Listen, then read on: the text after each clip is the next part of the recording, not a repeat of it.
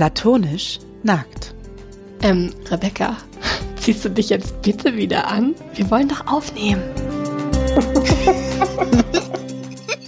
Herzlich willkommen bei Platonisch Nackt, dem Podcast, bei dem eine Schriftstellerin und eine Psychologin der Komplexität der alltäglichen Dinge auf den Grund gehen.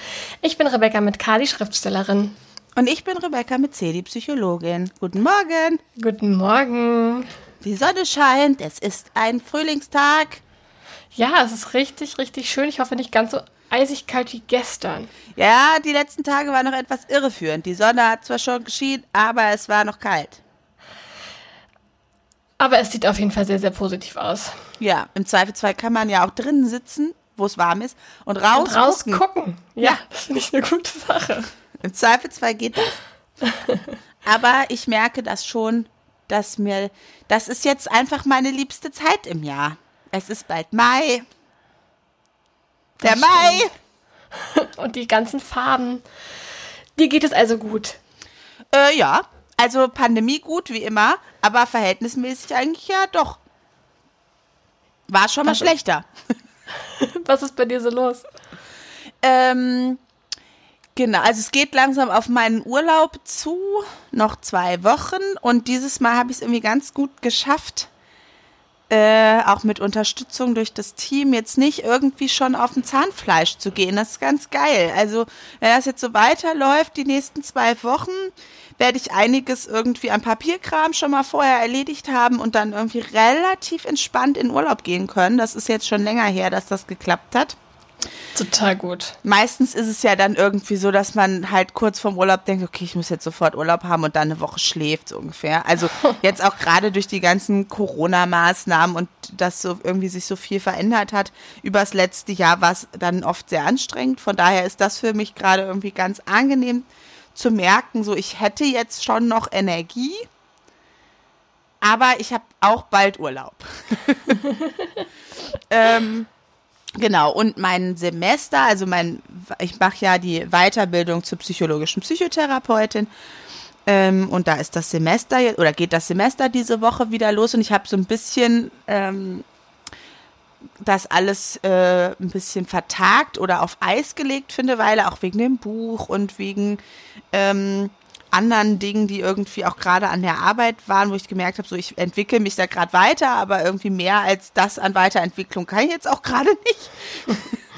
Äh, und jetzt merke ich aber so, dass ich auch, also jetzt habe ich mir irgendwie die Bücher auch schon gekauft und habe auch schon was gelesen und merke so, dass ich auch wieder Lust habe, mich ein bisschen theoretisch mit Sachen auseinanderzusetzen und auch wieder die, ähm, ja, es ist auch wertvoll, halt einfach mit den Kommilitonen dann irgendwie im Austausch zu sein. Und da merke ich, dass ich da jetzt auch wieder Lust drauf habe. Es ist zwar schade, dass diese, also die Seminare alle jetzt über Zoom stattfinden müssen. Aber trotzdem merke ich, dass ich so ein bisschen wieder Motivation kriege. Und das ist insgesamt ganz schön.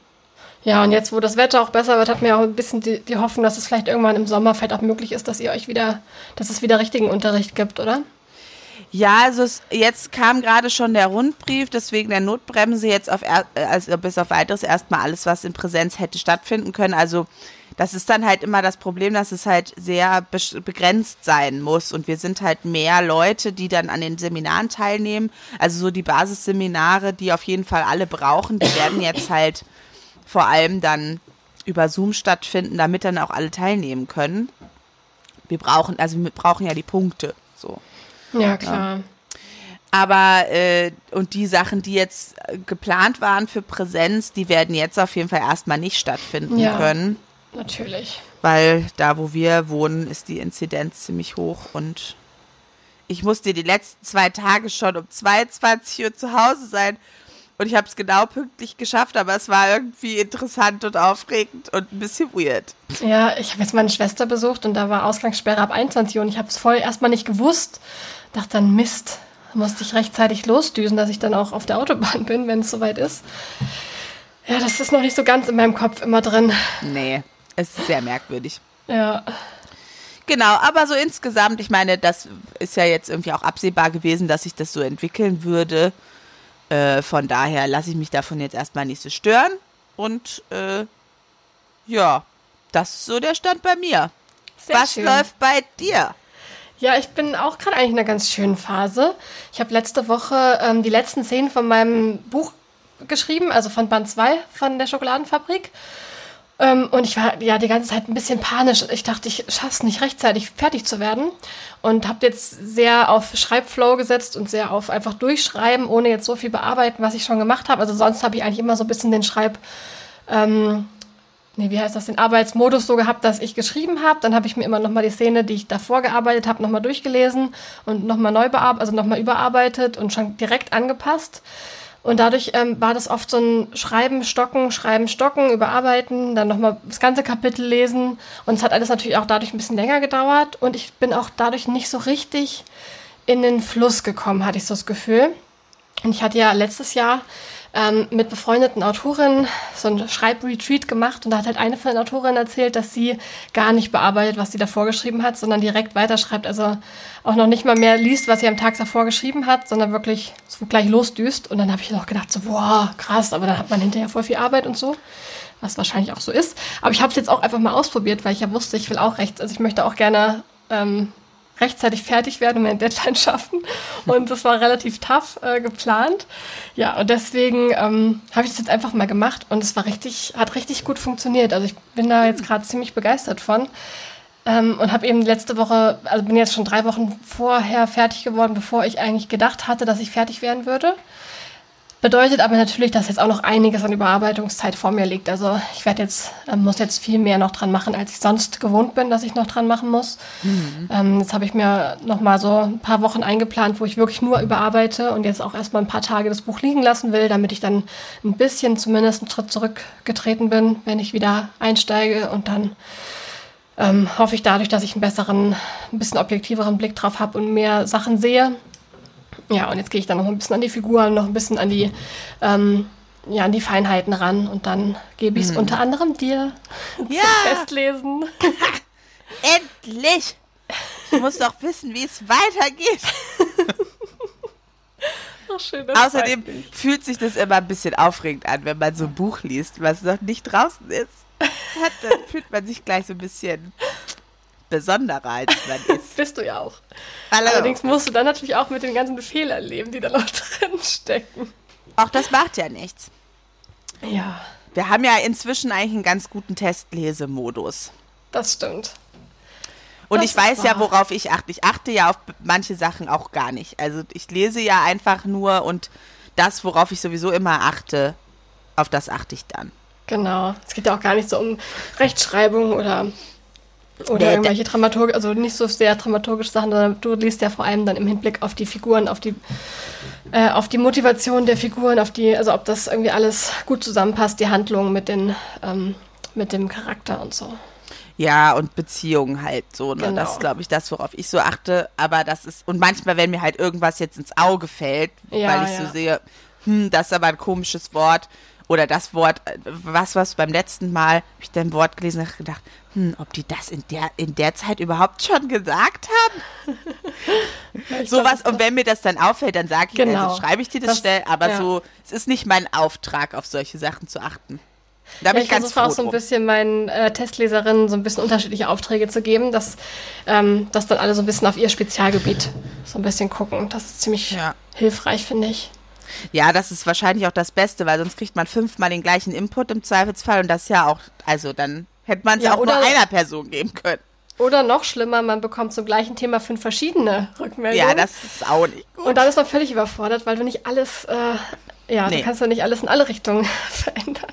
Weil umso mehr Leute du fragst, umso mehr Meinungen kriegst du. Und das habe ich jetzt auch schon echt immer wieder gehabt bei meinen, äh, bei den Testlesungen, dass dann mhm die Leute auch unterschiedliche Rückmeldungen geben, haben auch teilweise zu der gleichen Sache völlig konträre Meinungen.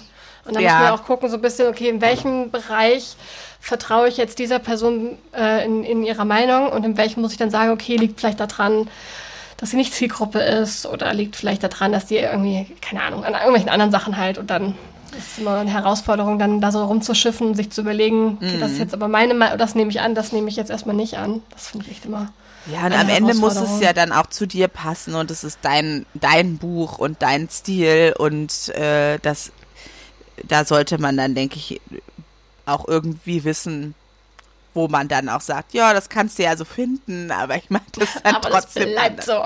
Ja, also ist ja auch, ist ja auch äh, so, dass man irgendwie bei sich dann am Ende bleiben muss. Du musst ja hinter dem stehen, was du dann abgibst. Ne? Ja, ganz genau. Und dann kommt ja nochmal der Lektor und der sagt dir dann schon, wie es zu laufen hat. Der sagt, ja, der, der hatte eher, eher am Ende dann nochmal ähm, so den le- letzten Draufblick. Jetzt wollte ich gerade sagen, das letzte Wort, aber es ist ja zum Glück so, dass man als Autorin dann schon auch bei vielen sagen kann, hm, aber da bestehe ich drauf oder Ja. das ist mir aber doch trotzdem wichtig. Also das ist schon möglich, dass man das, dass man das tut. Aber oft haben die Lektoren ja auch einfach recht. Ja. Also wenn man einen guten Lektor und eine gute Lektorin hat, ähm, dann haben die auch echt oft einfach recht. Ja, dann kennen die sich ja auch mit dem Sektor einfach ein bisschen aus und mit dem Genre und was geht denn da gut und was Ja. funktioniert denn da nicht so. Das, also, das sind ja jetzt so Sachen, das weiß ich ja auch alles gar nicht. Ich lese ja einfach nur so, wie ich dann lese und äh, hinterher denke ich ja auch immer, ach, mir ist eigentlich gar nichts aufgefallen. Ja, das war beim letzten Mal auch so, dass du gesagt hast, eigentlich habe ich nichts, aber wir können ja mal spazieren gehen und dann fallen uns ja dann doch nochmal irgendwie, dann sprechen wir nochmal über irgendwelche Einzelheiten und es kommt dann doch nochmal so, ja, und das wäre doch interessant und was steckt denn eigentlich da dahinter und passt das wirklich dazu und so. Aber das ist halt immer nicht, also für mich ist es zumindest nicht so was, wo ich dann denke, also da hätte ich irgendwie Kritik und das müsste jetzt anders, sondern das sind dann eher so Sachen, die auch im Gespräch nochmal entstehen, wenn ich halt die Charaktere und die Geschichte kennengelernt habe, wo ich dann merke, ah stimmt, da ist noch eine offene Frage. Ah ja, wenn ich das jetzt da nochmal mir vorstelle, hm, da fehlt noch was. Und das ist ja irgendwie dann auch eigentlich, dann entwickeln wir es ja quasi auch zusammen. Ja. Und ja, so haben wir genau. ja schon immer gearbeitet. Und das ist ja auch das Schöne. Und deswegen gibt es ja auch diesen Podcast. Darüber bin ich, äh, damit bin ich sehr zufrieden und auch immer wieder glücklich. Aber an den Überleitungen müssen wir noch ein bisschen arbeiten, Rebecca. Ich war gerade voll stolz, das war doch eine super Überleitung. Richtig toll. Also holprig und ein bisschen abrupt, so wie wir das mögen. Ich fand das ziemlich smooth. Ich glaube, damit hat jetzt auch, also wir alle sind jetzt ganz äh, sanft rübergeführt worden zu unserem heutigen Thema. Ja. Ja, unser heutiges Thema. Willst du erzählen, wie wir da drauf kommen und warum ähm, wir darüber sprechen? Also unser heutiges Thema ist glücklich oder zufrieden. Und äh, witzig ist, dass das eigentlich eins unserer ersten Themen war, die wir uns überlegt hatten für diesen Podcast. Und wir haben es aber bis jetzt einfach nicht äh, wir immer. Ja, stimmt, das wäre ja noch, ja, nee, wir machen noch mal was anderes. Wir haben das immer weiter irgendwie verschoben. Ich weiß auch gar nicht so genau, warum. Aber ich glaube, das war vielleicht sogar das erste Thema. Ja, ich glaube, das war so ein, ja, wir können auch einen Podcast machen und dann reden wir über solche Themen wie glücklich oder zufrieden. Und dann haben wir da nie drüber geredet. Und ähm, naja, heute ist der Tag. Wir haben uns jetzt entschieden, heute geht es um glücklich oder zufrieden. Ha! Das war sogar gereimt. Voll schön. Richtig Mhm. gut. Und diese Frage begleitet uns jetzt dann schon eine Weile. Und zwar, weil wir uns, ich weiß gar nicht mehr warum, also ich weiß gar nicht mehr, wie wir uns daran erinnert haben, aber wir haben früher, als wir noch so Teenager waren und uns gerade kennengelernt hatten, oder nicht, nicht gerade kennengelernt hatten, aber schon ein bisschen länger befreundet waren, aber halt noch sehr jung, so, weiß nicht, 14, 15, 16 und uns überlegt hatten, wie unser Leben so aussehen würde und in welche Großstadt wir zusammenziehen würden und in welchen künstlerischen Bereichen wir erfolgreich werden würden, ähm, gab es so für uns beide den Gedanken, Hauptsache, wir sind nicht zufrieden. Mhm, wir wollten uns, ja, ich glaube, dahinter steckte so ein bisschen so dieses, wir wollen uns nicht zufrieden geben. Ja. Wir hatten das Gefühl, äh, als, ähm, also die, die Erwachsenen geben sich mit so, so vielem Scheiß zufrieden. Und Ja. wir gedacht haben, nee, so kann man doch nicht leben. Das Ziel sollte sein, glücklich zu sein und auf Genau. keinen Fall zufrieden. Ja, das war unser, unser, ähm, unsere Orientierung. Ja. Auf keinen Fall zufrieden geben. Wir wollen glücklich werden. Genau, glücklich als, äh, wir, ja, wir, wir sagen nicht, das reicht uns, sondern wir wollen alles. So, wir wollen, äh, wir Und wollen das große Glück. Und zwar, äh, wir sind erst, wir hören dann erst auf zu suchen, wenn wir das große Glück gefunden haben. Und dann ist das Leben perfekt, aber wir müssen zu diesem glücklich hinkommen. Lieber nichts als zufrieden, also lieber unglücklich und weiter suchend als zufrieden geben. Ja, und ich glaube aber auch diese Bipolarität von glücklich und unglücklich, die war dann schon auch gesetzt. Also damit hätten wir dann wohl auch schon leben können. Braucht man ja auch mal für gute Kunst so richtig tiefe Krisen. ähm, Aber zufrieden geben war sowas, wo wir beide, also auch sehr vehement waren und gesagt haben, das geht auf keinen Fall. Ich, wir wollen auf keinen Fall zufrieden sein. Und das war irgendwie, ja, das haben wir immer wieder gesagt, auch in so einer bestimmten Zeit. Und dann haben wir da lange nicht mehr drüber geredet. Und als dann irgendwie jetzt ähm, das mit dem Podcast und auch mit dem Buch und all sowas irgendwie Thema war, kam das irgendwie in einem Gespräch wieder auf. Weißt du noch damals, als wir gesagt haben, wir wollen auf keinen Fall zufrieden sein? Und dann habe ich so gedacht, ja, wieso eigentlich zufrieden? Ist doch ganz geil. Weil es ist auch so ein bisschen so ein Prozess vom Erwachsenwerden. Wenn man so als Jugendliche denkt, man, die Erwachsenen machen das alles falsch, ich will das große, ich will, ich will das große Glück, ich will äh, alles erreichen, ich will irgendwie ja. einfach, ja, ich, ich, will viel mehr als das, womit die sich so zufrieden geben. Und dann wird man erwachsen und denkt so, okay, scheiße. Eigentlich ist das Quatsch. Eigentlich ist äh, eigentlich alles sehr anstrengend. Recht, ja, alles, alles, eigentlich ist alles sehr anstrengend. Zufrieden sein ziemlich geil. Ja, aber das war so der äh, Hintergrund, warum wir uns jetzt dann doch mal diesem Thema gewidmet haben. Und ich weiß gar nicht, warum wir das so aufgeschoben haben. Vielleicht, weil so ein bisschen Desillusionierung drin steckt. Ja, es ist vordergründig. Ja. ja. Vielleicht haben wir aber auch einfach gedacht, so, wir haben das noch in petto, das kann man ja immer noch irgendwann machen. Ja, und, und jetzt ist es die, soweit. Oft ist ja auch so, dass die neuen Ideen erstmal mehr schillern. Wenn du eine neue, neue Idee hast für einen Podcast, also für eine Folge oder für irgendwas, ich finde immer, was neu ist, schillert mehr und da will man erstmal hin. Und dann schiebt man die Sachen, die eh auf der Liste stehen, die kann man immer noch weiter, immer weiter schieben und die kommen irgendwann, die schillern halt nicht mehr so. Ja, siehst du, vielleicht sind wir immer noch ein bisschen so. Stimmt. Ein bisschen was steckt noch drin. Dass wir uns nicht so gerne mit Ideen zufrieden geben wollen. Sondern immer gucken, wo ist das große Glück. Ja, Rebecca, erzähl du doch mal, wie du, also ähm, was so deine Gedanken zu dem Thema sind und zu dieser Zeit von damals, als wir so vehement behauptet haben, zufrieden sein ist das Allerschlimmste, was einem passieren kann. Also was mir jetzt zuerst ähm, eingefallen ist zu dem Thema, also ich lese gerade von Benedikt Wells vom Ende der Einsamkeit. Ich weiß nicht, hast du es schon gelesen? Nö. Ich lese doch gerade nicht. Ach ja, stimmt. Und du liest ja auch keine Bestseller, glaube ich, ne? Normalerweise. Ich lese auch keine Bestseller. Also ich glaube, das Buch ist eigentlich äh, zu erfolgreich, als dass du es liest. Aber. ich klinge ähm, wie so ein richtiges Arschloch gerade. Ich lese nicht. Und wenn, dann auf jeden Fall keine Bestseller, sondern nur so Nischenliteratur aus Norwegen. Oder so aus den 50er Jahren oder so. Fände ich auch lustig. Mm. Und zwar lese ich gerade eben vom Ende der Einsamkeit, was ich ziemlich, also ich finde das Buch wirklich, wirklich richtig, richtig toll und gut. Es macht mir aber beim Lesen immer ein ganz schreckliches Gefühl, weil es, ich kann momentan eigentlich nicht so gut ähm, Bücher lesen, die so dramatisch ernst und ähm, also die sich so mit dem mit dem Schrecken des Menschseins auseinandersetzen. Irgendwie mhm. finde ich, das ist das gerade nicht so die Zeit für mich, mich damit zu beschäftigen. Ich lese eigentlich gerade lieber fröhliche Sachen, die einfach spannend sind und wo ich so, so ein bisschen, ich betreibe gerade lieber eigentlich Eskapismus. Mhm. Aber zwischendurch in der Badewanne lese ich jetzt immer mal vom Ende der Einsamkeit von Benedikt Wells. Und weil das einfach wirklich toll ist und weil der richtig richtig gute Figuren macht. Und ähm, ich bin mhm. schon ziemlich begeistert. Ich bin noch nicht ganz durch, aber ähm, warum ich überhaupt auf dieses Buch gekommen bin, ist die Figur Liz in dem Buch. Das ist die Schwester von dem Protagonisten. Und irgendwie musste ich total, bei der Frage glücklich oder zufrieden, muss ich total an die Liz denken aus diesem Buch, weil sie, ähm, weil sie jemand ist, glaube ich, die immer dem Glück hinterherjagt und die sich nie zufrieden gibt und die eigentlich so als äh, Jugendliche ist das irgendwie noch total ähm, finden sie alle noch sehr, sehr cool. Da wird sehr zu ihr aufgesehen, alle wollen mit ihr befreundet sein, alle finden sie super. Und ähm, irgendwann später, sie kommt aber nie aus dieser Haltung raus und sucht immer weiter und lässt immer alles stehen und liegen, um weiterzugehen, um weiter zu suchen. Und am Ende ist sie eigentlich konstant ziemlich unglücklich und jagt immer den kurzen Glücksmomenten so hinterher. Und sie hat sich halt dafür entschieden. Und auch ähm, äh, Stichwort Literatur der 50er. ähm, über ihrem Bett liegt, nee, oder 60er, ich weiß gar nicht genau, auf jeden Fall über dem Bett ähm, hängt ein Zitat von Jack Kerouac. Ach Gott, ich kann es dir auch. Kerouac, genau, Kerouac. Mhm. Ähm, das kann ich mal kurz vorlesen.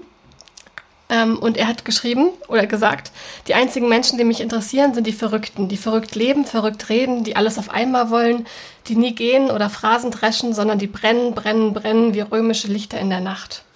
Ich, äh, ja, ich finde das erstmal total schön und ich weiß auch voll irgendwie, was er meint. Und, und irgendwie steckte das da so für mich so drin. Ich glaube, das wollten wir auch damals, als wir gesagt haben, nicht zufrieden, sondern glücklich, mhm. sondern wir wollten halt immer brennen und zwar die ganze Zeit und immer Hast Energie das Buch haben. gelesen? Nee, hab ich, hast du es gelesen? Von Jack, ich habe es angefangen und es ist unerträglich. Also ich fand es unerträglich, weil es eben genau das ist, so ein jugendlicher Typ, der halt durch Amerika reist und sowas sagt den ganzen Tag. So. Ich hatte, Aber also, ich, ich habe so gedacht, das muss man mal gelesen haben. Wie heißt es denn nochmal? On the Road? Ja, ja. Also das muss man mal gelesen haben. Das ist doch doch hier irgendwie auch ganz wichtig. Und dann habe ich angefangen und gesagt, boah, nee. Danke, nein. Aber Weil- da steckt das, steckt das irgendwie drin, dieses, ähm, Ja, total. diese, diese Hoffnung da drauf, also auf, auf immer, also auf mehr, also man will alles, man will ähm, das, das Gefühl Glück konstant und äh, dann lieber in Kauf nehmen, dass dazwischen Abgründe sind und dass es dazwischen ganz düster und schrecklich ist, dafür, dass, ähm, ja, dass das Glück, dass man das Glück immer mal wieder so erhascht. Ja. Aber man muss natürlich dazu sagen, auch in der Zeit, als ich dachte, ich müsste auf jeden Fall äh, glücklich werden und äh, auf keinen Fall zufrieden, wollte ich das Ganze trotzdem lieber bei mir zu Hause machen. Also alleine die Vorstellung, dass ich irgendwie monatelang mich durch ein Land trampen muss, finde ich an sich schon richtig schlimm. Also du wolltest das, äh, ja, vielleicht sollten wir auch erstmal noch mal kurz irgendwie aufdröseln, was eigentlich glücklich und was eigentlich zufrieden bedeutet. Ja, aber das ist ja genau der Punkt, dass man, dass wir das einander gegenübergestellt haben in unserer Lebensvorstellung, als wär, wäre es auf der gleichen Ebene existent und sozusagen nur der Gegenpol von dem gleichen Spektrum. Und das ist ja an sich schon mal eklatant falsch, Ja. weil genau. das überhaupt eigentlich gar nichts miteinander zu tun hat. Und das ist aber so, so waren halt auch die Teenager-Rebecca's, ne? So, hm, ja, wir schmeißen das hier mal zusammen und behaupten einfach, es wäre das Gleiche oder das Gegenteil von etwas. Und eigentlich ist es super komplex, aber das ist uns jetzt zu anstrengend. Und wir haben, ja, wir hatten eher das Gefühl, wir haben das aber besser verstanden als alle anderen. Natürlich, das hatten wir immer. Wir wussten Bescheid. Und auf einer Ebene war das ja auch so. Aber was ich, also, ähm, was ich sagen würde, ist, das Glück ist eben wie genauso eigentlich, wie du schon gesagt hast, das ist ein Emo also glücklich sein ist ein emotionaler Zustand. Und emotionale Zustände, das hatten wir ja, glaube ich, auch schon an anderer Stelle, genau in der Good Vibes Only Folge, ist, sind, sind immer vorübergehend. Die ändern sich sehr schnell und ständig und den ganzen Tag. Also glücklich sein ist, sind diese Momente, so würde ich das sagen, wo man so ganz intensiv das Gefühl hat, dass alles toll ist. Also eigentlich sozusagen das, das ähm, Höchste an Freude und Liebe. Also diese beiden Gefühle ist nicht nur Freude, sondern es ist auch so, ich freue mich und ich liebe das, alle Menschen und das, was um mich herum ist, gerade ganz, ganz sehr. Ja. Und diese Momente sind, glaube ich, halt so Glücksmomente. Aber man sagt ja auch nicht umsonst Glücksmomente. Das ist, glaube ich, von, von Natur aus nicht langfristig zu halten. Sondern es ist ein Moment. Und meistens ist es ja so, man hat einen guten Abend oder einen guten Tag und, in, und das merkt man auch. Es läuft alles gut, es ist super schön. Und dann gibt es nochmal so Spitzen des schönes, schönen Gefühls. Aber die sind ja nicht lang. Also so ein Moment von, alles ist gerade perfekt. Und das ist ein ganz intensiver Moment und dann geht es aber, dann entspannt man und dann lässt man es auch wieder los und dadurch ist der Tag oder der Abend ja nicht weniger schön, aber dieser intensive Moment ist dann trotzdem vorbei. Das würde ich sagen, ist eigentlich mit glücklich sein gemeint. Das ist so eine ganz, ja, ist einfach eine, Ein ganz intensives, ein ganz intensiver emotionaler Zustand, aber emotionale Zustände sind halt nicht dauerhaft. Grundsätzlich. Das steckt nicht. ja auch in dem Wort Glück drin. Das ist ja auch, ähm, Glück ist ja auch, wenn, also so ein günstiger Zufall, so eine günstige Fügung des Schicksals, das ist ja auch Glück. Also es ist etwas, wo alles so zusammenkommt und wo man sich, äh, ja, ja, Glück ist ja auch was ähm, Momenthaftes. Das ist ja schon in dem, in dem, in der zweiten Bedeutung von Glück drin. Das ist ja nicht nur die Hochstimmung, sondern auch dieses, ähm, ja, so eine günstige Fügung des Schicksals. Ja. Und das kann ja auch nur von, also es kann ja auch nur ein Moment sein. Es kann sich ja nicht für immer alles günstig fügen. Nee. Also, äh, das klingt auch anstrengend. Ja, aber ich glaube, das war unsere Vorstellung. Diese Glücksmomente auf, also diese Glücksmomente langfristig auf einer, ja, dauerhaft, also wenn alles perfekt ist, wenn man alles irgendwie gut hinkriegt und sich so ein Leben so aufbaut, wie man sich das wünscht, dann wäre dieses Glücksgefühl von Dauer. Das steckt, Ja. glaube ich, so ein bisschen dahinter. Oder man würde halt damit bezahlen mit dem entgegengesetzten Extrem. Aber alles, was dazwischen liegt. Ich glaube, wir wollten nicht das gleichförmige dazwischen. Auf und ab war voll okay. Wenn es Aber- wieder ein krasses aufgibt. Ja, es muss dann, dann krasses aufgeben, genau. Und um das jetzt nochmal gegen Zufriedenheit abzugrenzen, ich glaube, Zufriedenheit ist eher eine grundsätzliche Haltung, mit der ich meinem Leben begegne. Also ich kann, und das ist eben auch das Schöne am Erwachsensein, ich kann einen schlechten Tag haben und trotzdem zufrieden sein. Weil ich anerkenne, dass auch der emotionale Zustand von sich scheiße fühlen vorbeigeht. Und mein Leben an sich aber gut ist. Zum Beispiel. Und das, Ja. also das ist so eine eher so eine innere Haltung von, ich bin mit mir im Reinen vielleicht auch. Ich habe Entscheidungen getroffen in meinem Leben, die mich jetzt an einen Punkt gebracht haben, an dem ich auch gerne sein will. Nicht jeden Tag, nicht immer, nicht zu 100 Prozent. Ich habe auch meine Tage, an denen ich denke, hätte ich doch mal was anderes beruflich gemacht, ne, wenn es irgendwie gerade schwierig ist. Aber ich habe die grundsätzliche Haltung, nee, nee, das ist schon in Ordnung so. Es ist heute ein schlechter Tag und morgen ist vielleicht auch noch ein schlechter Tag. Vielleicht sind es auch mal schlechte Wochen. Aber ich bin im Reinen mit den Entscheidungen, die ich getroffen habe, mit dem Leben, was ich mir aufgebaut habe. Und das ist so die, so die Basis. Und ich würde eher sagen, dass, dass sozusagen Zufriedenheit die Basis ist, auf der dann natürlich trotzdem noch die Schwankungen stattfinden. Auf der Glück und Unglück ja auch liegen können. Ja. Und das ist, dann ist eher sozusagen, ich glaube, die Glücks- oder Unglücksmomente in einem Leben sind nicht diejenigen, die entscheidend richtungsweisend sind und uns zwingend sagen, dass sich was verändern muss. Aber wenn wir grundsätzlich unzufrieden sind, sogar wenn wir einen guten Tag haben, dann sollte sich vielleicht was verändern. Und wenn wir grundsätzlich zufrieden sind, auch wenn wir einen schlechten Tag haben, dann ist es wahrscheinlich alles ganz in Ordnung so. Ja, das, das ist eigentlich echt eine schöne, äh, eine schöne Zusammenfassung. Habe ich mir jetzt so ausgedacht. Aber so würde ich also so würde ich sagen und dieses das also in der Pubertät ist ja gibt es ja diesen diesen diese Balance nicht. Es gibt diese Balance nicht. Du hast also ich habe es ja sicherlich schon mal gesagt, weil ich es ständig sage, der Präfrontalkortex ist noch nicht fertig und der Präfrontalkortex, den brauchen wir für so ein bigger picture zu sagen, ja, das ist jetzt blöd, aber in zwei, drei Tagen, in zwei, drei Monaten, wenn ich das jetzt so und so mache, passiert das und das. Dafür brauchen wir ja unseren Präfrontalkortex, der uns dazu zu- befähigt, diese Gedanken zu haben.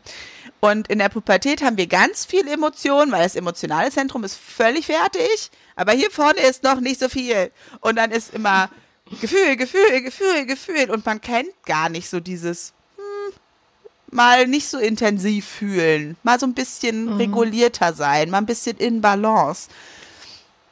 Das ist einfach, das ist gar kein Zustand, in den man sich reinversetzen kann, wenn man 14 ist. Aber wenn ich mir heute vorstelle, ich müsste mein Leben so leben wie mit 14 in der emotionalen Intensität, Äh,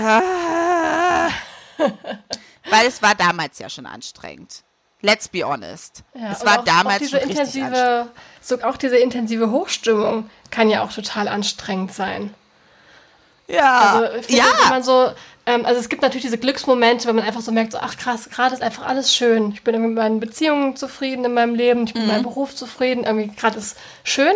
Das kann ja so eine Hochstimmung sein, aber es gibt ja auch so, zum Beispiel, weiß nicht, wenn äh, als ich erinnere jetzt mich, mich daran, als Blaue Nächte rausgekommen ist, äh, mein letzter Roman, und ich hatte die Lesung, also es war ja noch vor Corona, und ich hatte eine große Lesung und es kamen ganz viele Leute und da war ich so, hatte ich so eine richtig krasse Hochstimmung, wo ich irgendwie so wie so betrunken war vor Glück, so weil es einfach alles so viel Spaß gemacht, hat, es war alles so schön, das Buch war da, die Leute haben das mit mir gefeiert, das war so richtig und das ist ja so anstrengend. Ich war danach sowas von platt. Also danach ist so richtig alles von mir abgefallen und ich war einfach müde, wollte nur noch schlafen. Das war alles richtig, also hinterher war es ja auch richtig anstrengend. Und ich glaube auch, auch die Hochstimmung, also eine richtig intensive Hochstimmung kann man auch gar nicht lange aushalten. Nein, das ist ja das Ding. Der Körper, wenn man die emotionale Qualität mal rausnimmt, macht ja bei intensiven äh, ähm, Emotionen immer fast das Gleiche. Also ob ich richtig sauer bin oder richtig Angst habe oder mich richtig krass freue, ist von der körperlichen Reaktion eigentlich sehr ähnlich. Ah, das ist spannend. Was, was ist die körperliche Reaktion? Naja, also ähm, ich bin ja angespannter, ich atme flacher, ich bewege mich möglicherweise mehr. Also mein Körper setzt ja eine Menge äh, physischer Energie frei, die ich in, in der Wut zum Beispiel brauche, um jemandem richtig fest eins auf die Nase zu geben. Oder weil in so der wie du es ständig tust. so wie ich es ständig tue. Und in der Angst brauche ich entweder ganz viel Energie, um schnell zu rennen oder einen Baum hochzuklettern oder so. Und in der Freude bin ich ja dann, im Zweifelsfall renne ich ja dann auch immer hin und her und springe hoch äh, auf und ab, weil mein Körper ganz viel Energie freisetzt gerade. Die in der Freude tatsächlich sogar ein bisschen schwieriger zu bündeln ist als in den negativen Emotionen. Und dann stehst du da mit hochgedrehter Voltzahl und keine Ahnung wohin. So. Stimmt. Und das ist körperlich, wenn du die emotionale Qualität mal rausnimmst, sehr ähnlich. Und ja, das ist anstrengend. Dafür ist, sind wir nicht gemacht. Also so nach heftigen Emotionen, ob wir jetzt einen Heulkrampf hatten oder eine Panikattacke oder uns richtig geärgert haben, sind wir immer erstmal platt. Und auch wenn wir uns richtig dolle gefreut haben, ist Ja. man erstmal platt. Ja. Weil es körperlich trotzdem anstrengend ist. Auch wenn das es gut ist. intensive Hochgefühl kann natürlich auch so ziemlich süchtig machen, finde ich. So, wenn man das so, äh, ja, aber vielleicht gerade in einem Leben, wo man vielleicht nicht ganz so zufrieden ist oder in einer Phase, wo man nicht ganz so zufrieden ist, finde ich, kann diese Hochstimmung, also ja, da kommt man ja auch manchmal in so eine Situation, dass man so auf die Jagd geht nach diesen Hochstimmungen und immer wieder versucht, so eine Hochstimmung herzustellen. Ja. Ähm, und immer versucht, so von einem Glücksmoment zum nächsten. Und das, da musste ich jetzt gerade wieder an die Liz von äh, vom Ende der Einsamkeit denken. Das, dieses Bild habe ich bei dieser Figur, dass sie wirklich so äh, auf der Suche nach dieser Hochstimmung ist und immer wieder sich so genau so fühlen will und sich mit nichts weniger zufrieden gibt, weil wenn das nicht da ist, halt da kein, keine zufriedene Stimmung ist, sondern ja, vielleicht auch was, was Angst macht, was, äh, ja, was irgendwie Einsamkeit und ähm, ja, also wo sie einfach sehr unglücklich sonst ist. Ich hatte gerade so das Bild von, wenn man in den Urlaub fährt und dann genießt man den Urlaub und nach zwei Wochen freut man sich dann aber auch wieder auf zu Hause. Ne? Und dann ist es auch schön, wenn man wieder zu Hause ist und alles wieder normal ist. Aber wenn man sich eben auf dieses Zuhause, in das man zurückkehren könnte, wie auch immer geartet, das muss ja jetzt gar nicht ein Raum sein, sondern eben auch das alltägliche Leben, wenn man sich darauf nicht freut, dann ist Ja. es natürlich schwierig, aus dem Urlaub wieder zurückzukommen. Ja, das ist ein ganz tolles Bild. Das stimmt. Und also ich, wenn ich zum Beispiel jetzt einen Urlaub hatte nach zwei Wochen oder so, ich freue mich darauf, wieder an die Arbeit zu gehen. Ich freue mich auf meine Kollegen. Ich freue mich irgendwie, die wiederzusehen und ich freue mich auch auf den Alltag. So, das sind Sachen, die ich auch gerne mache. Und dann ist es natürlich was anderes, so da bin ich trotzdem auch so ein bisschen wehmütig, aber ich weiß auch, ähm, wenn ich so, also wenn ich sechs Wochen lang gar nichts zu tun habe, geht's mir auch nicht gut. Also ich brauche irgendwie natürlich auch meinen Rhythmus und meine Routine und ich möchte gern was Sinnvolles machen und mir macht meine Arbeit einfach auch Spaß. Ich mache die gern. So. Und das ist halt aber wenn das nicht so wäre, dann wäre es ein anderes Mhm. Gefühl. Ne? Dann, Mhm. Und das ist, glaube ich, dann eben auch so der Unterschied, ob dann, ob man Glücksmomenten hinterherjagen muss oder ob man Glücksmomente willkommen heißen kann. Mhm. Ja, das ist schön. Und ich glaube, als Jugendliche ist es halt einfach nochmal was anderes, weil man hat ja, Ja. Du hast ja nicht diesen zufriedenen Grundstock. Zum einen auch, weil man eh das Gefühl hat, finde ich als Jugendliche, dass man die ganze Zeit auf so einer Reise ist, dass man ja nicht irgendwie so ein Leben hat, das jetzt so, so ist. Also man hat ja noch, also nicht, man hat ja gefühlt nichts erreicht, nichts sich aufgebaut, nichts irgendwie, obwohl man natürlich das gemacht hat. Man hat ja sich vielleicht einen Freundeskreis aufgebaut, man hat vielleicht eine Familie, mit der man irgendwie Zeit verbringt. Man hat ja auch irgendwie einen Grundstock, aber man, also ich habe das auf jeden Fall so erlebt, eher als eine, so ich bin unterwegs, ich bin auf einer Reise, ich muss irgendwo hin, ich will irgendwo hin und es bleibt ja jetzt nicht so, wie es jetzt ist. Das ist ja irgendwie auch nochmal eine andere, eine andere Grundhaltung. Naja, du hast ja auch im Prinzip keine einzige Entscheidung, in Anführungsstrichen keine große Entscheidung selber getroffen. Du hast nicht entschieden, wo du wohnst. Du hast nicht entschieden, auf welche Schule du gehst. So, es ist ja irgendwie, dein Leben ist ja erstmal für dich so entschieden und du findest dich darin zurecht. Und dann fühlt man sich gleichzeitig schon super erwachsen und andererseits aber noch ganz klein, weil man ja nicht mal irgendwie ein Wochenende alleine zu Hause bleiben darf. Und äh, das ist natürlich auch ein ganz schwieriges, also wie soll man denn zufrieden werden in einem Leben, was man gar nicht selber gebaut hat? Das ist ja das Leben deiner Eltern. So. Man, noch nicht mal die Freunde hat man sich ja frei ausgesucht, sondern halt aus einem extrem kleinen Pool, wo du dann guckst, okay, ist da jemand, der zu mir passt oder muss ich da irgendwie mich vielleicht Ja. mit jemandem zufrieden geben? Nicht, dass es bei mir so war, aber gibt es viele Situationen, wo das so ist.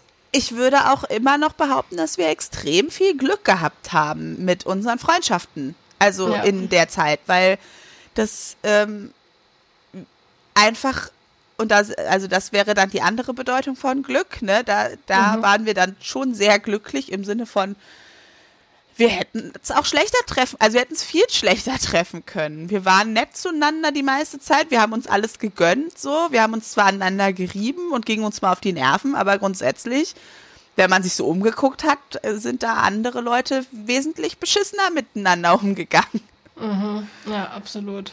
Und das in einer kleinen Stadt in Nordhessen so. Ne? Da war eben die Auswahl nicht so groß. Aber letztendlich haben wir es ja nicht, also so richtig selber entschieden, hatten wir zu dem Zeitpunkt halt so kleine Sachen wie, was man morgens zur Schule anzieht. Und dann sind aber diese kleinen Entscheidungen, die man dann treffen will, ganz schnell falsch und dann hast du da ganz schnell extreme Konsequenzen, weil du die falschen Schuhe anhast oder die falsche Hose oder irgendwie an dem Tag, an dem alle entschieden haben, dass sie jetzt keine Kinder mehr, sondern Teenager sind, dann doch noch mit den Kinderklamotten in die Schule gekommen bist und dann ist alles irgendwie dahin und das ist auch schwierig. Wie soll man denn dann zufrieden werden? Das stimmt. Ja, ich glaube auch echt, das Zufriedensein hat einfach auch keine. Ist ja auch klar, dass, also ich glaube, Jugendliche sagen nicht so, ach ja, ich hoffe, dass ich mal ein ganz ruhiges, zufriedenes Leben habe. Gut, vielleicht gibt es auch Teenager, die das sagen. Es kommt Aber- sicherlich sehr auf, auf de deine Pubertät drauf an. Wahrscheinlich. Ja. Ja, aber so im Rückblick äh, wäre das für uns auf jeden Fall nicht möglich gewesen zu sagen. Ähm, ach, wie schön wäre das, wenn wir mal so richtig zufrieden sind. Nee, aber eigentlich, glaube ich, wollten wir es heimlich damals auch schon. Weil, also, aber irgendwie halt, wir wollten es nicht so wie unsere Eltern. Und eine Das- Idee ja. davon, wie ein Erwachsenenleben aussehen kann, was anders ist als das von Eltern, weil wir kennen, kannten ja auch dann irgendwie eigentlich nur Eltern, entweder die eigenen oder die von anderen. Und so will man ja dann nicht leben. Schon allein, weil es halt einfach die Eltern sind. Ja, ist ja auch dein Job, dich abzugrenzen, also hauptberuflich. Ja. Und ich glaube, viel, also diese, diese glücklich oder zufrieden Gegenüberstellung war auch viel einfach in Abgrenzung zu der Vorstellung, dass unsere Eltern da so ein ganz entspannt zufriedenes Leben führen, was ich halt heute auch gar nicht mehr einfach so unterschreiben würde. So. Ja, jetzt sieht man, ja, ich glaube auch Erwachsene haben einem ja viel ähm, eigentlich Zufriedenheit demonstriert und so, so ist es, so ist es gut. Ähm, Ja. und dann hat man ja, es ist ja auch äh, klar, dass man auch als Erwachsener nicht unbedingt den Jugendlichen oder Kindern auch mal zeigt, hier und da ist es vielleicht auch mal schwierig, das ist auch mal echt kacke. Hier musste man irgendwie sich mal durchkämpfen oder so. Das kriegt man ja dann irgendwie auch, auch, auch oft erst später mit. Ja, oder zumindest in so einer Also tatsächlich die Zusammenhänge und irgendwie die Bedeutung von bestimmten Dingen kriegt man ja irgendwie dann auch erst später auf die Kette, so. Aber ähm, ich glaube, da ist halt viel irgendwie eine Abgrenzung. Und auch dieses Bild von uns steht die Welt offen und man kann noch alles machen. Was für ein Stress.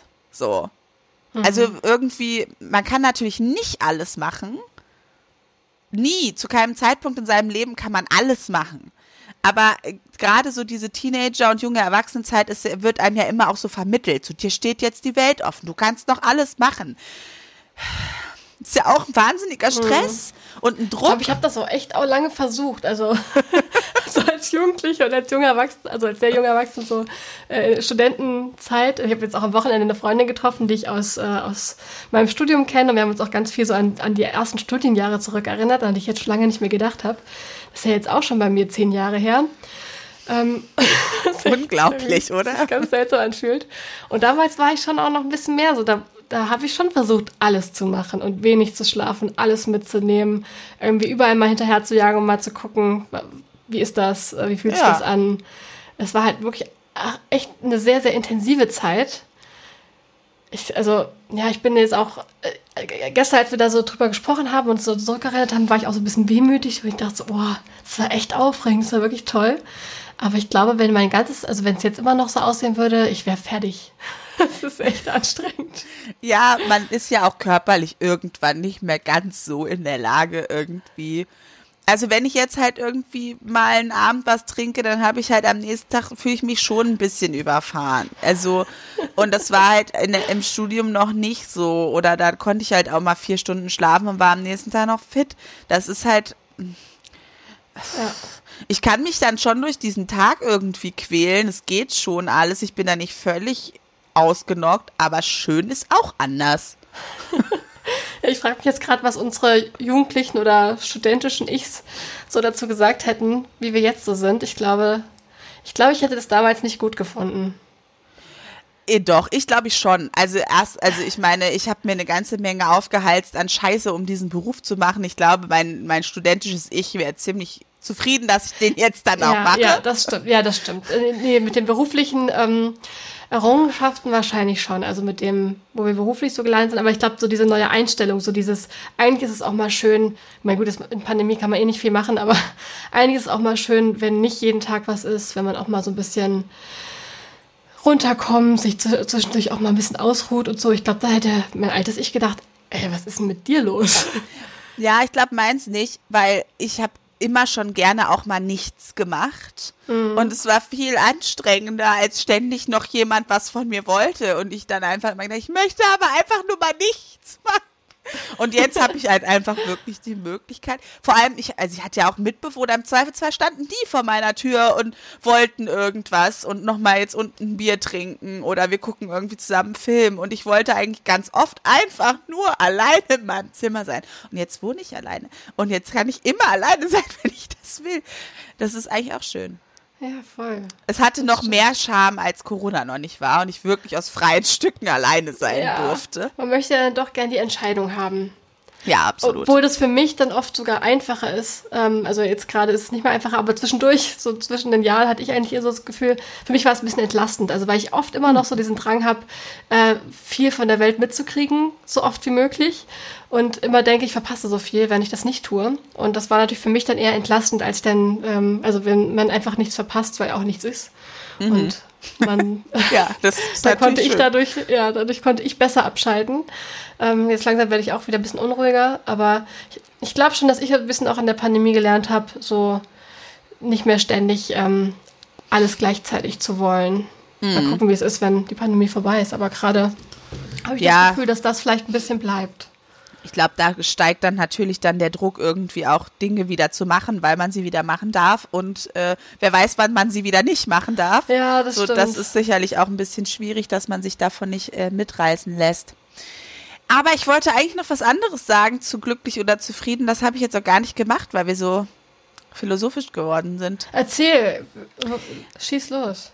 Ähm, also ich glaube, dass dieser Anspruch oder die Idee, glücklich wäre unser natürlicher Zustand Und eigentlich müssten wir immer glücklich sein. Und die Tatsache, dass wir es nicht sind, wäre irgendwie persönliches Versagen. Ich habe immer das Gefühl, dass es relativ oft so, das klang, glaube ich, auch schon mal so an in der Good Vibes Only Folge. Ne? Also irgendwie gibt es ja die Idee, mhm. es wäre möglich, glücklich zu einem Dauerzustand zu machen. Ja, und es ja. wäre eigentlich unsere Aufgabe, glücklich zu einem Dauerzustand zu machen. Und wenn wir es nicht schaffen, machen wir irgendwas falsch. Und ähm, ich finde das ganz problematisch, weil ähm, es tatsächlich genau das Gegenteil der Fall ist. Unser Gehirn hat nicht die Aufgabe, zumindest nicht in erster Linie, uns glücklich zu machen. Glücklich ist gar nicht so relevant für unser Gehirn, sondern Überleben ist relevant. Das ist die Aufgabe unseres Gehirns. Das ist im Prinzip unsere Hauptaufgabe im Leben. Selbsterhalt und Arterhalt. Alles andere ist scheißegal. So. Das ist das Wichtigste erstmal. Selbsterhalt und Arterhalt. Und unser Gehirn hat die Aufgabe, uns am Leben zu halten. Und deswegen haben wir eigentlich immer einen gewissen Fokus aufs Negative. Weil aus negativen Situationen lernen wir mehr fürs Überleben als aus positiven. Mhm. Deswegen ist zum Beispiel von den Basisgefühlen eins positiv und vier negativ. Sag's dir am besten nochmal die fünf. Also das Positive ist Freude. Dann haben wir Angst, Ärger und Wut als ein Gefühl, ähm, Ekel und Traurigkeit. Mhm. Und da sieht man ja schon so, die Balance ist nicht gehalten. Es ist sehr viel mehr Fokus auf dem Negativen, weil eine gute Situation, unser Gehirn wird das wahrnehmen, das ist eine gute Situation, Haken dran weil mhm. mir jetzt, also da kann ich nicht mehr draus ziehen für zukünftige Situationen. Bei einer negativen Situation, einer schwierigen, einer gefährlichen Situation hat unser Gehirn automatisch mehr, gibt dem mehr Gewicht, weil hier kann ich jetzt was lernen, dass falls das nochmal passiert, dass ich weiß, wie ich damit umgehen soll. Deswegen hat unser Gehirn immer ein Stück den Drang, den Fokus auf dem negativen Ding. Deswegen sind oft negative Erinnerungen auch ein bisschen intensiver als positive Erinnerungen. Das ist einfach so eingebaut, weil es für mhm. uns, wenn es ums Überleben geht, viel mehr Sinn macht, uns die schlimmen, die schwierigen, die belastenden, die gefährlichen Sachen genauer anzugucken. Das, das sieht man ja, da musste ich jetzt gleich spontan daran denken, ähm, jetzt in meinem Berufskontext, wenn man eine Kritik bekommt, also Feedback zu, zum Beispiel zu jetzt bei mir in meinem Fall zu einem Roman, dass man, dass die Negativen immer sehr, sehr viel mehr Gewicht haben, dass man sich ewig mit den Negativen auseinandersetzt hm. und das Positive so, okay, ja, gut, das ist in Ordnung, das hake ich ab, ne, das ist, äh, weiß ich jetzt. Und dann guckt man sich aber ganz doll die negativen Sachen an. Und man sagt auch irgendwie, man bräuchte fünf positive Sachen, um ein negatives sozusagen auszugleichen. ja, so, mindestens. So, ja. Genau, und das ist, aber das ist so das ist erstmal unsere Hardware. So funktioniert die. Und es ist auch nicht schlimm, dass die so funktioniert. Das hat alles seinen Sinn. Und deswegen ist dieses Narrativ von wir könnten immer glücklich sein, wenn wir uns nur anstrengen würden, wenn mhm. wir es nur richtig machen würden, wenn wir nur oft genug meditieren würden, wenn wir nur irgendwie unser, unsere unnötigen Besitztümer rausschmeißen würden, wenn wir nur unsere Ernährung umstellen würden, dann könnten wir glücklich sein. Und dass wir es nicht sind, ist deine Schuld. So, ja, ne? ja, das wird ja ganz viel in der Werbung und so genutzt, ne? von, ja, vor allem von, Wer von Werbemedien. Und da unser Gehirn ist nicht so aufgebaut. Es funktioniert so nicht. Der Fokus ist immer ein bisschen mehr auf dem Negativen. Das heißt nicht, dass man sich dann nicht irgendwie, ähm, dass man nicht auch lernen kann, sich mehr aufs Positive zu konzentrieren. Das heißt auch nicht, dass man nicht zufrieden sein könnte oder keine Glücksmomente hat. Es heißt nur, dass die Idee irgendwie, man müsste immer positiv denken, einfach gegen unsere Natur geht. einfach vollständig gegen unsere Natur geht. So funktionieren wir nicht. Es macht keinen Sinn für uns, evolutionär so zu funktionieren, sondern es macht für uns Sinn, immer ein Stück mehr aufs Negative zu gucken, weil da können wir was für unser Überleben lernen. Da können wir uns vorbereiten für die nächste Situation, die irgendwie schwierig wird. Und die positiven Situationen, die bringen uns nichts bei. Mhm. Ja. Das, das ist einfach so. Und ich finde das sehr entlastend. Ja, genau, aber wenn man mich, sich, sich, diesem Druck immer wieder aussetzt, dass man eigentlich das schaffen müsste, sich immer nur aufs Positive zu konzentrieren und ähm, glücklich, also wirklich dauerhaft glücklich zu werden, als wäre das so eine real existierende Möglichkeit, ich glaube, das, das, macht ja alles noch viel schlimmer. Das ist mhm. ja furchtbar. Äh, in dem Buch, das wahrscheinlich auch viele kennen, ähm, The Subtle Art of Not Giving a Fuck von Mark Manson, das finde ich, ähm, finde ich, hat er eine Sache ganz schön rausgearbeitet, nämlich die Tatsache, dass wir lieben Probleme. Das ist das, was wir am allermeisten wollen, Probleme lösen. Das ist das, was wir am geilsten finden, Probleme lösen, weil das hat den evolutionären Mehrwert. Das bringt uns weiter, wenn es ums Überleben geht. Und die, eine wichtige Frage, die man im Leben entscheiden muss, ist, welche Art von Probleme möchte ich immer und immer und immer wieder lösen? Ach, das ist schön. Und so, und mit wem möchte ich diese Probleme immer und immer wieder lösen? Also auch in Beziehungen, man ist ja nicht fertig mit den Problemen lösen. In der Partnerschaft, man wird immer wieder Konflikte haben, man muss immer wieder neu verhandeln. Und dann ist ja nicht die Frage, ähm, will ich, also will ich mit dieser Person glücklich bis ans Ende meiner Tage sein, sondern die Frage ist, will ich mit dieser Person die Beziehungsprobleme bis ans Ende meiner Tage lösen? Das ist echt, ja, das ist ein schön, schöner Perspektivwechsel eigentlich da drauf. Und ist das eine Person, mit der ich Probleme lösen kann, weil wir sie auf eine ähnliche Art und Weise versuchen zu lösen? Das sind doch die Fragen. Aber das Problem abzuschaffen, Aha. funktioniert nicht. Das wollen ja. wir auch gar nicht. Find, naja, man hat ja oft dieses Phänomen, dass man das Gefühl hat, man sucht dann wieder was Neues und dann gibt es auch plötzlich wieder was Neues, womit man sich auseinandersetzt. Hat man irgendwie gerade ähm, irgendwie irgendein Problem halt gelöst in seinem Alter und denkt sich, ach schön, jetzt, jetzt könnte ich doch glücklich sein und dann, ach, jetzt habe ich aber schon wieder was gefunden, was irgendwie ja. mich stört oder so.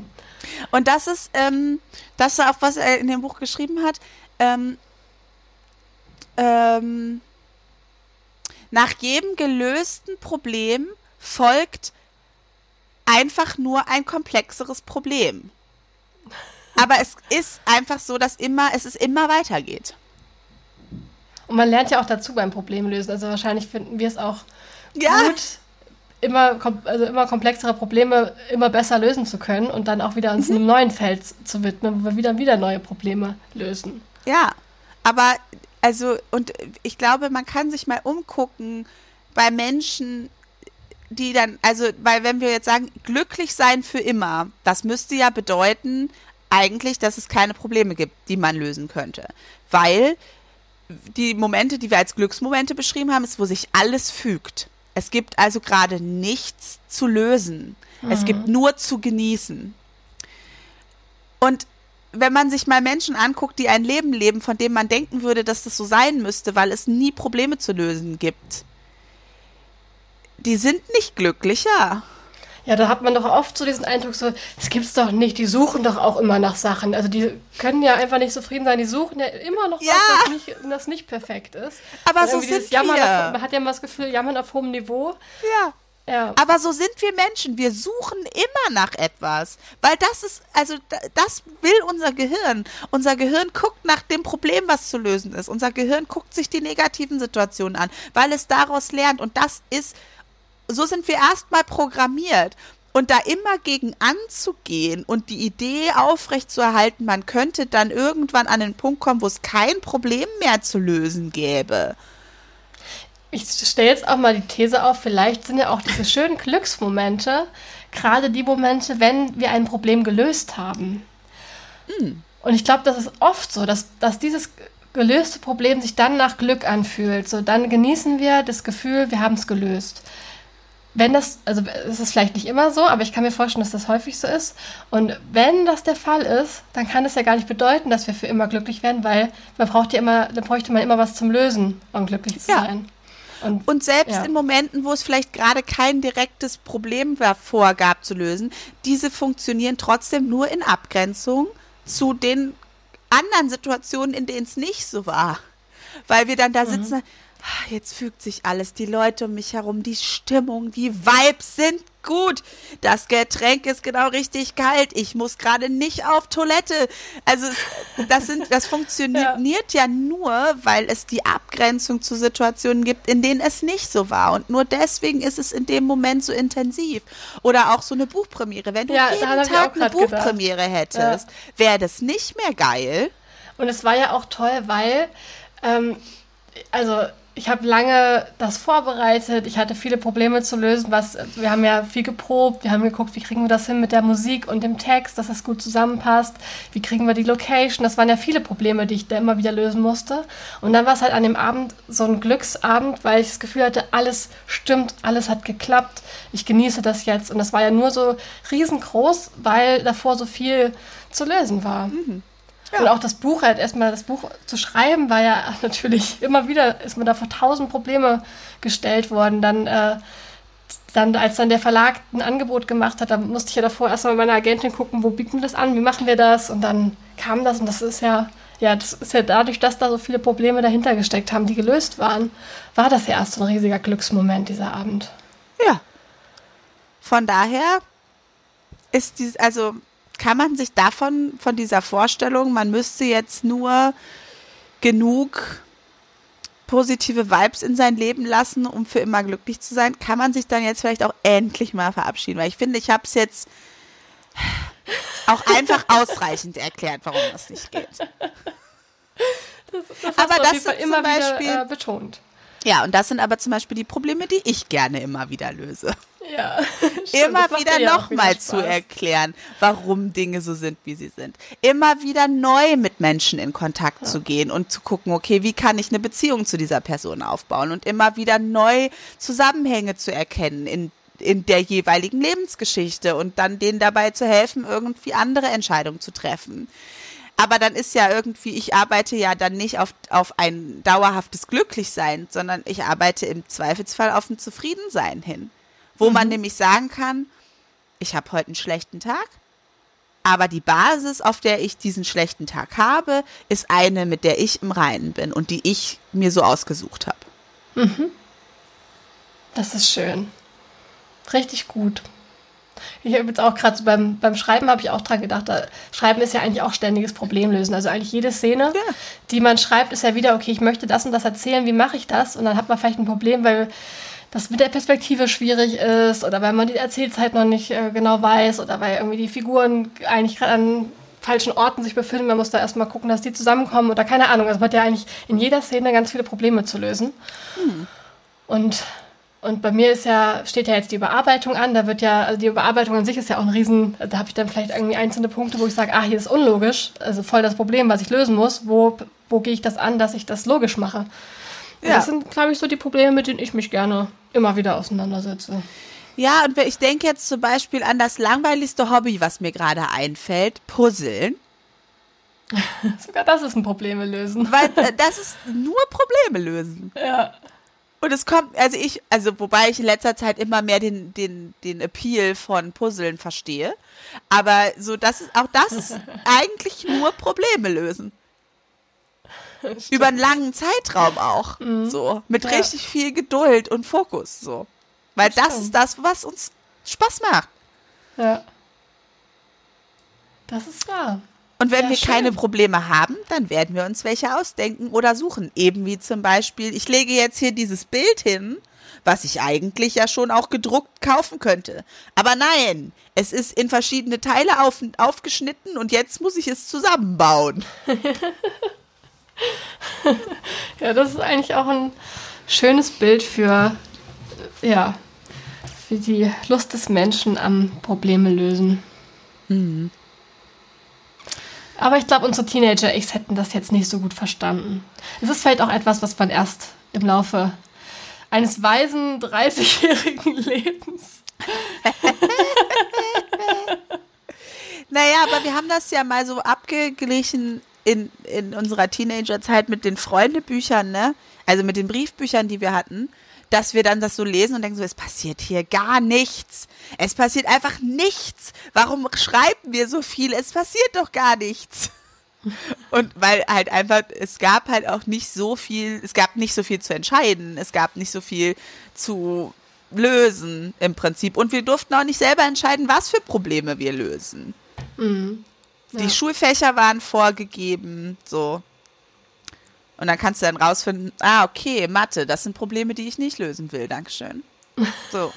Aber dann muss ich sie trotzdem noch lösen, obwohl Ja. ich da gar keinen Bock drauf habe. Ja, aber es, es gibt natürlich auch viele Probleme im Leben, die man lösen muss, auch wenn man die sich nicht selber ausgesucht hat. Das kommt hier leider auch Ja. jeden Tag immer Das wieder ist dann- irgendwas. Das ist dann wieder der andere Punkt, aber wir hatten natürlich jetzt schon eine relativ privilegierte Jugend. Ja, absolut. Ne? Und dann- wir. Ist irgendwie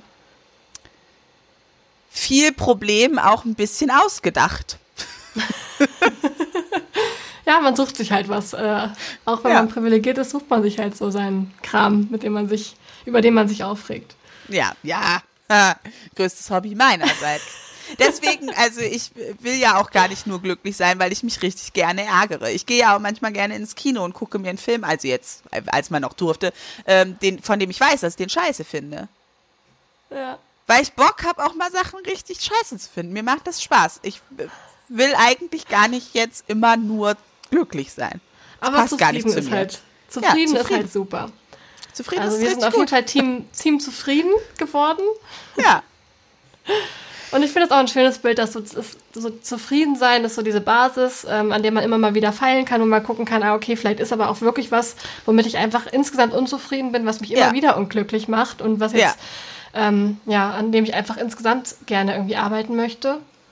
absolut. Ich bin sehr dafür, wenn man eben grundsätzlich mit, mit Dingen in seinem Leben, also wenn man eben gerade Probleme löst, die man nicht lösen will, dann bin ich sehr dafür, dass man Dinge verändert in seinem Leben. Ja. Ne? Ja.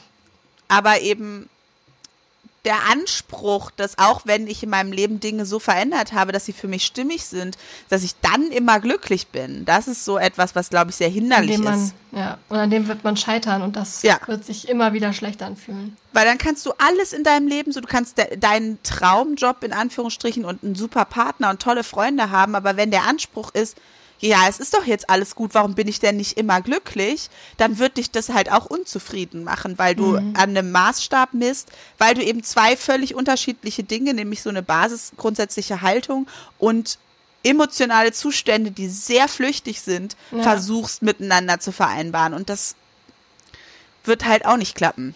Ja. Ich finde, das ist ein total entlastender Gedanke, Mhm. mit dem ich jetzt, glaube ich, schön in die Woche starten werde. Das ist doch super. Ja, Kannst ja mal gucken. Gut. Ob du Mal jetzt gucken, ob ich nicht. mit meinem aktuellen Buchmanuskript zufrieden bin. Aber vielleicht kannst du jetzt auch die Probleme der Überarbeitung ganz anders anerkennen. ja, ich kann die jetzt weißt, anders genießen. Ja, Ja, das ist eigentlich ein schöner, schöner Punkt, dass man sich denkt, okay, das macht überhaupt keinen Sinn. Ach, wie schön. ich gucke mir dieses Problem jetzt mal in, in aller Ruhe an. weil dann muss ich wenigstens nicht puzzeln. Puzzle ist auch nicht mein Ding. Obwohl eigentlich Schreiben und gerade Überarbeitung von so einem Roman, äh, der hat jetzt über 600 Seiten, ist irgendwie auch ein bisschen wie Puzzeln, habe ich manchmal das Gefühl. Da muss man auch mal gucken. Ja, weil Oh, man so ganz was? kleine Stellen und dann muss aber am Ende ein Ja. großes Ganzes daraus werden, Ja, was von Anfang bis Ende Sinn macht. Genau, und wenn du an einer Stelle merkst, okay, da passt es nicht zusammen, musst du aber auch ganz viele andere Stellen noch äh, anpassen und gucken, okay, das hängt doch mit dem zusammen, das hängt auch mit dem zusammen. Das ist auch ein bisschen, es ist schon auch ein bisschen Puzzeln, nur halt anders.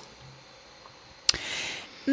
Ich glaube, ich habe mir jetzt einen anderen Impuls überlegt oder ich kann ja beide Impulse vorstellen. Ja, mach doch Den, mal. den ich am Anfang hatte und den, den ich mir jetzt überlegt hatte. Mhm. Also am Anfang habe ich den Impuls gehabt, es gibt so eine, also weil, wie gesagt, ähm, unser Gehirn ja eher dazu tendiert, die schlechten Sachen genauer anzugucken. Man kann natürlich auch ein bisschen üben, auch die positiven Sachen anzugucken. Und da gibt es unterschiedliche Möglichkeiten. Also man kann einmal, bei uns in der Klinik nennt sich das Sonnentagebuch, dass man halt wirklich sich abends nach jedem Tag hinsetzt und alles aufschreibt, was irgendwie schön war. Auch die kleinen Momente. Also ich habe heute Morgen zum Beispiel schon einen schönen Kaffee mir gemacht und getrunken und die Sonne scheint und jetzt haben wir eine schöne Podcast-Folge aufgenommen. Es war ein interessantes Gespräch. Ne? Also solche Sachen würde man dann aufschreiben äh, und eben nicht sich abends nochmal hinsetzen und durchgehen, was alles scheiße gelaufen ist, sondern ich sich die Zeit nehmen zu gucken, was war denn eigentlich gut. Ähm, oder man macht das, ähm, wenn man dann Schwierigkeiten hat, sich hinterher noch dran zu erinnern, was eben bei uns gerade bei unseren Patienten eben oft schwierig ist, kann man auch eine Übung machen, die man über den Tag äh, macht. Und zwar ähm, basiert die auf der Bodengeschichte, die ich jetzt nicht parat habe. Aber man hat fünf Bohnen in einer Hosentasche und immer wenn was Gutes passiert, muss man eine Bohne von der einen Hosentasche in die andere Hosentasche machen und dann kann man nämlich am Ende des Tages gucken, ob fünf gute Sachen passiert sind. Und was ist, wenn mehr als fünf Sachen passieren? Schiebt man Ja. dann wieder zurück in die andere, wieder zurück in die erste? Nee, ich glaube, also, naja, man muss natürlich sagen, das ist in der Klinik. Bei uns ist das, ähm, also unsere Patienten werden wahrscheinlich mit fünf Sachen dann auch erstmal bedient sein, weil du musst ja auch eine, eine Wahrnehmung dafür erstmal entwickeln, was alles gut ist. Und wenn man zum Beispiel schwer depressiv ist, findet man natürlich auch Sachen nicht gut, auch wenn die theoretisch gut wären. Sie Ja, fühlen okay, sich ja da nicht gut an. Also du kannst natürlich auch mal mit zehn Boden starten. Okay. Wenn Cool. du dir jetzt sagst, eigentlich passieren viele gute Sachen. So. Genau, das waren meine ursprünglichen Impulse. Und wenn da jemand das Gefühl hat, ich könnte mal mehr üben, die positiven, guten Dinge in meinem Leben wahrzunehmen, dann kann man das machen. Aber was ich, glaube ich, auch einen interessanten Gedanken fände, um den mal zu verfolgen, ist die Frage, welche Probleme löse ich gerne? Ja, Also welche schön. Art der Probleme macht mir denn eigentlich Spaß? Ja. Und wo habe ich Bock drauf, das immer und immer wieder zu machen? Sowohl in zwischenmenschlichen Beziehungen als auch eben beruflich oder im Hobby oder was auch immer. Also da Finde kann man schön. sich was aussuchen von. Oder auch gerne beides machen. Ich habe jetzt nämlich auch bei meinem Impuls, bin ich auch gerade ein bisschen umgeschwenkt und wollte auch die Problem, das Probleme lösen in den Vordergrund stellen und hatte gedacht, man kann auch eine Figur daran, also eine, ja, eine Figur für eine Geschichte oder einen Roman oder so entwickeln, indem man sich fragt, welche Probleme löst sie am allerliebsten, also in welchem, in welchem Probleme lösen geht sie am, am liebsten auf. Ähm, und das könnte man noch kombinieren mit meiner, also das hatte ich am, am Anfang noch überlegt, mit der Frage, was sind die größten Glücksmomente bis jetzt in ihrem Leben gewesen? Also was hat sie schon mal richtig dolle glücklich gemacht? Ja, und diese beiden Sachen kann man benutzen, um eine komplexe Figur zu entwickeln und dann mit der weiterzuarbeiten.